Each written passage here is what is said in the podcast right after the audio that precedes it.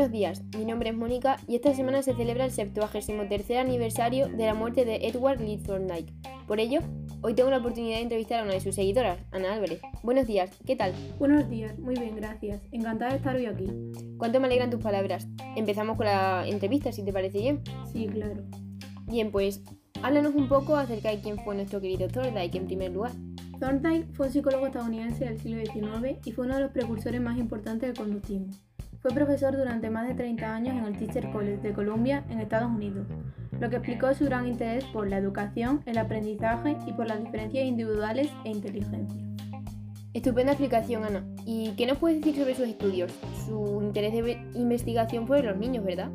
Por lo que he dicho antes, no es de extrañar que su primer interés de investigación fuera los niños y la pedagogía.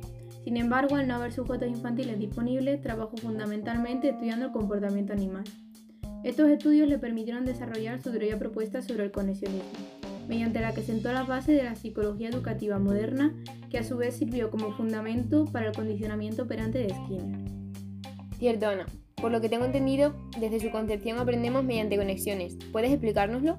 Así es, Mónica. El aprendizaje se basa en el establecimiento de conexiones entre hechos, a lo que él denominó asociacionismo. Es decir, ante una situación dada, un individuo responde de una manera determinada, o no responde, lo que ya es una respuesta en sí. Esta respuesta es o no adecuada a la situación presentada.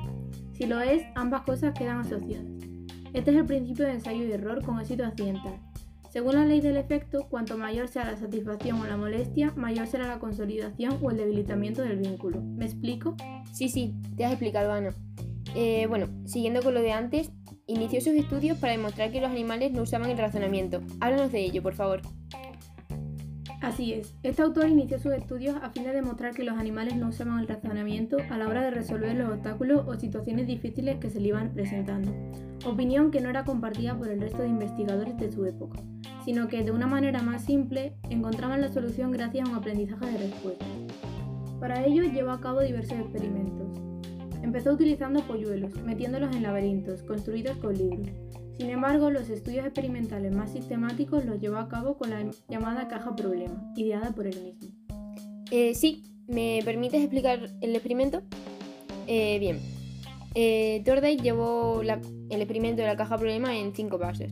En primer lugar, como tú ya has dicho, montó una caja de madera y eh, diseñó en su interior ciertos mecanismos de acción como palancas, cuerdas o baldas, que al ser accionadas correctamente abrían la caja. En segundo lugar, encerraba un animal hambriento eh, en el interior de la caja, generalmente era un gato, y colocaba un plato de comida a la vista de él. De, esta manera, el animal se veía obligado a dar con la acción, es decir, la respuesta necesaria para abrir la caja y así poder comerse la comida, el estímulo. Eh, a continuación, apuntaba, bueno, durante el proceso, apuntaba la duración que había tardado el gato en dar con la respuesta que accionaba la apertura de la caja. Eh, en cuarto lugar, repetía el proceso, es decir, encerraba de nuevo al animal dentro de la caja y registraba la latencia. Y por último, realizaba una comparación de las latencias en los sucesivos ensayos. Thorndike observó que la variación del tiempo disminuía gradualmente a lo largo de los ensayos sucesivos. Así, si en la primera prueba el gato había tardado casi 10 minutos en poder abrir la puerta, en la prueba número 40 lograba escapar en menos de 2 minutos. Además, Mónica Thorndike interpretó esta disminución gradual del tiempo como un aprendizaje de ensayo y error, en el que no participaba el razonamiento, ya que el gato no presionaba la palanca de forma instantánea para escapar una vez había hallado cómo hacerlo.